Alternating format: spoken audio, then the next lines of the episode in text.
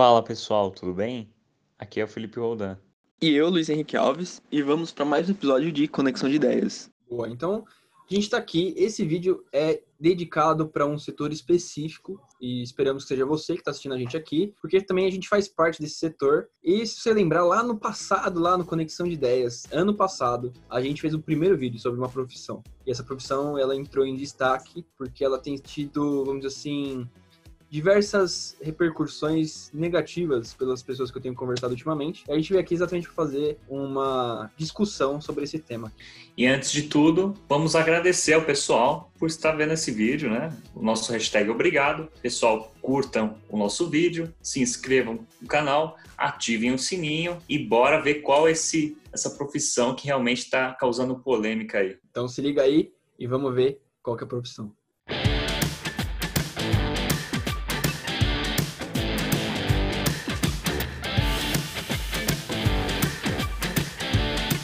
Pessoal, como bem vocês sabem, para quem já vem acompanhando os nossos vídeos desde lá do começo do canal, eu e o Luiz somos engenheiros formados, engenheiros mecânicos. Embora nós dois não somos registrados como engenheiros. E isso abriu a, a nossa, a nossa mente e falou: por que a gente não discute isso e tentar entender por que isso está acontecendo com a gente e com assim com a maior parte do que a gente conhece no setor, né? É, eu acho que a gente tendo uma visão do que a gente vive do dia a dia, né? A gente entende alguns pontos, algumas empresas, essas opções. Porém, a gente foi pesquisar no mercado e realmente isso é uma coisa generalizada. Então, a gente falou assim, vamos fazer então um disclaimer aqui, vamos abrir um pedacinho do tempo do nosso Conexão de Ideias para fazer um disclaimer sobre esse assunto que, de certo modo, fere o nosso ego de a gente gasta seis anos e meio, até mais, dependendo do engenheiro que você se formou, e não conseguir exercer sua profissão com aquela belíssima carteira assinada, registrada engenheiro carimbado, e ter aquela sua belíssima carteirinha de engenheiro do CREA. Então a gente foi investigar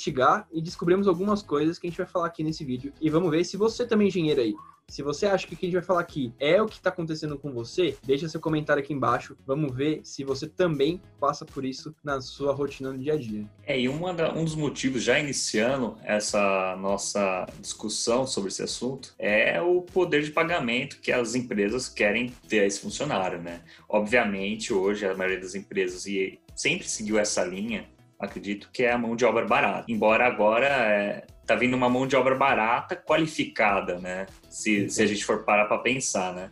Uma mão de obra barata qualificada, no caso engenheiros, sendo pagos como analistas e registrados como analistas, né?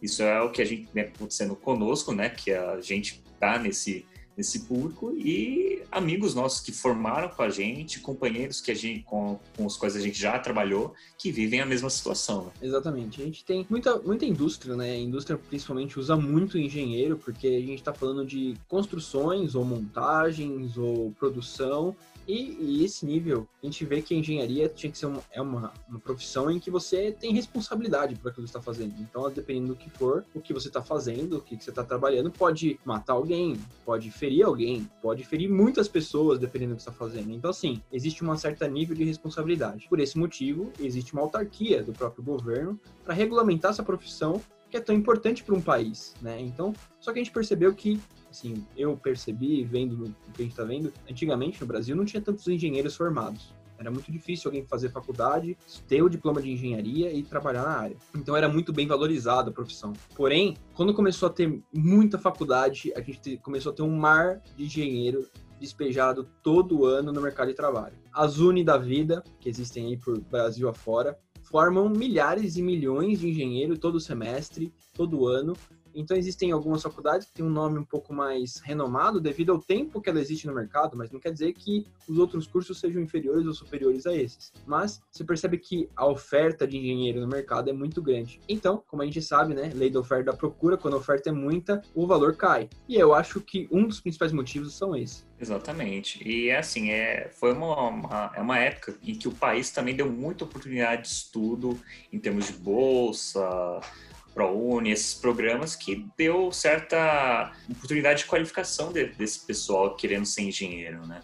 Então vai muito em linha do que você falou de ah, vai ter muito engenheiro no mercado, mas será que não existem formas de filtrar esses engenheiros em que pelo menos os qualificados sejam realmente registrados como engenheiros? A gente vê que pelas nossas pesquisas, até os engenheiros mais qualificados ainda estão dentro desse bolo de não serem é, registrados como engenheiros. Será que não precisa de um órgão dando incentivo? No caso que nós pensamos, a nossa discussão foi o CREA, né? O CREA, que hoje é o órgão que regulamenta toda a, a, gestão de engenharia no Brasil, pelo menos na minha visão, é algo que teria que fazer uma parceria com o governo de incentivo, pelo menos, ou pelo menos filtrar esses engenheiros e incentivar empresas privadas e do governo a pelo menos ter um, uma certa, um certo percentual, pelo menos para garantir projetos mais saudáveis, projetos que realmente passem no, no crivo de um engenheiro realmente especializado naquela área. Né? Exatamente. Eu acho que, como existe uma abertura muito grande nas leis, né, então as empresas, óbvio, usam disso para poder não se comprometer em contratar uma pessoa que é formada em engenharia, às vezes tem função de engenheiro, mas não, não tem os, a, o salário, a carga horária. Então, todo mundo, sim, se você não sabe, o engenheiro ele não tem uma carga horária com, normal conforme os outros, é, os outros funcionários. Né? Ele tem uma carga horária, mesmo que for cheia, de 8 horas. Então, você pode, não precisa pagar o piso do engenheiro, por, ser, acho que se não me engano, oito salários mínimos e meio, é para quem trabalha oito horas por dia. Porém, existem reduções, pode trabalhar seis ou quatro horas até, né? Então, assim, existem outros tipos de é, mecanismos que você pode usar para o engenheiro trabalhar na sua empresa e assinar os projetos e tudo mais.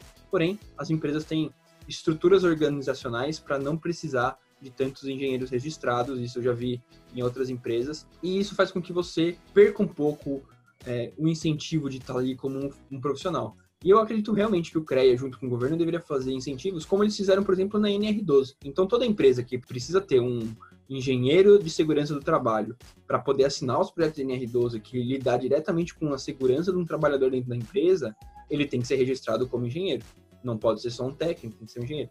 Então, isso obrigou as empresas a contratar engenheiro de segurança do trabalho ou contratar serviços desse tipo de, de profissional que faz para essa consultoria e tudo mais. É, existem mecanismos que o governo e o CREA poderiam fazer, porém, eu não vejo movimento nenhum. E eu sou um exemplo clássico de que me formei em engenharia faz quase dois anos e eu não tirei o CREA e não pretendo tirar também tão cedo, porque não vejo necessidade em assinar algum projeto ou me responsabilizar, já que não existe essa função né, dentro das empresas. O que é mais triste é que às vezes o engenheiro só é visto como engenheiro na hora da assinatura, né?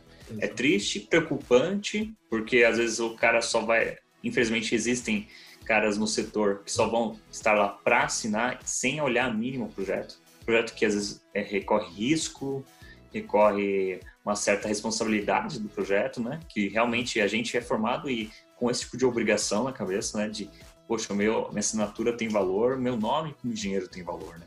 Isso vem se perdendo, infelizmente. E outro movimento interessante que eu vejo no mercado é que os próprios engenheiros estão entendendo isso. entendendo isso, estão migrando para outros setores. A gente está cansado de ver engenheiros indo para o setor financeiro, não exercendo a categoria de engenheiro, mas pelo menos a, a especialidade, a lógica de engenheiro no setor financeiro. Né? Esse tipo de circunstância está exigindo outros caminhos. E o setor financeiro hoje vem se mostrando um, um, um setor que está disposto a aceitar esses profissionais, né? Exato. O que eu vejo que vai acontecer, e, cara, pode me chamar de. Não estou prevendo o futuro, mas é a tendência que a gente vê no mercado. As empresas não vão ter mais engenharias, porque é um profissional caro. Realmente um profissional caro de você manter registrado como engenheiro e responsabilizado por tal. Porém, ah, vai acontecer um ponto em que as empresas não querem pagar e o engenheiro não vai querer trabalhar por menos do que ele merece. Então vamos começar a acontecer, já está acontecendo, engenheiros trabalhando em empresas de consultoria, consultoria de engenharia. Então ou vai para o mercado financeiro porque tem uma ótima lógica, uma ótima matemática, um ótimo raciocínio, ou estão migrando para consultorias. No final das contas, a indústria vai ter a fábrica e a administração da fábrica. Ah, preciso criar um, um produto novo, preciso fazer uma melhoria no meu processo, preciso fazer qualquer coisa. Bom, deixa eu contratar essa empresa aqui, contrato X horas, pago esse, esse profissional e resolver o meu problema, beleza, não preciso mais dele, sair para outro. Então, eu vejo que talvez talvez a tendência do mercado da engenharia seja migrar para esse tipo de serviço. Então, reduzindo um pouco o quadro da, da, das indústrias e das empresas, e você vai gerando outras empresas com oportunidade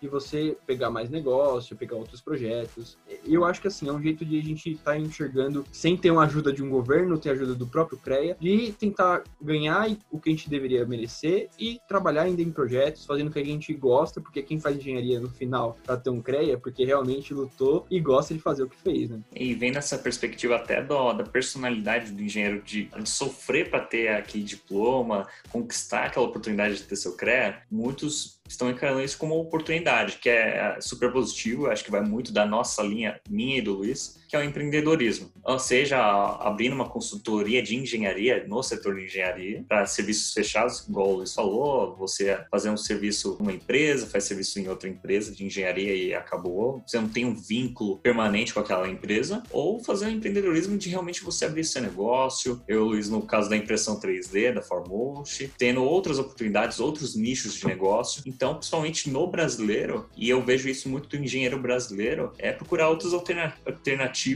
que não sejam ficar preso a esse mundo do, da engenharia em indústria ou em empresas que realmente as oportunidades são mais escassas e mais demoradas, né, no nosso, no nosso mundo. É, o engenheiro às vezes ele é criado para trabalhar na indústria, né? trabalhar numa empresa voltada à produção, construção, criação, algo desse tipo, né? Mas a gente vê empresas do tipo, por exemplo, é, empresas de alimentos, bebidas, saúde, segurança, que usam muito engenheiro e ganham muito bem para entrar nesse mercado. Porém, é um mercado que a gente não tem tanto acesso, né? É um mercado um pouco mais difícil de você dar o primeiro passo e entrar, mas é uma grande oportunidade. Mas eu acredito que tudo vai se adaptando, né? Então a gente fez esse vídeo mais para mostrar para você que está para se formar ou para você que quer fazer engenharia, saiba que não tá fácil. Existem muitos desafios e a gente como engenheiro, acho que todo grupo de engenheiros que se forma todo ano no Brasil gostaria de ver essa situação da própria profissão melhorar, né? Então, eu acho que fica aí para quem quiser. Se quiser gerar alguma dúvida, falar alguma coisa com a gente, põe aqui nos comentários que a gente vai ler e responder com o maior carinho. Exatamente, pessoal. Você que é engenheiro, não esqueça de ver esse vídeo e também o vídeo lá no comecinho do canal, onde a gente conta um pouquinho da nossa história, de como a gente escolheu essa profissão. É isso aí, vou deixar aqui em cima no card. Se você quer dar uma olhada, vamos nessa. Até o próximo vídeo de Conexão de Ideias. Valeu, pessoal!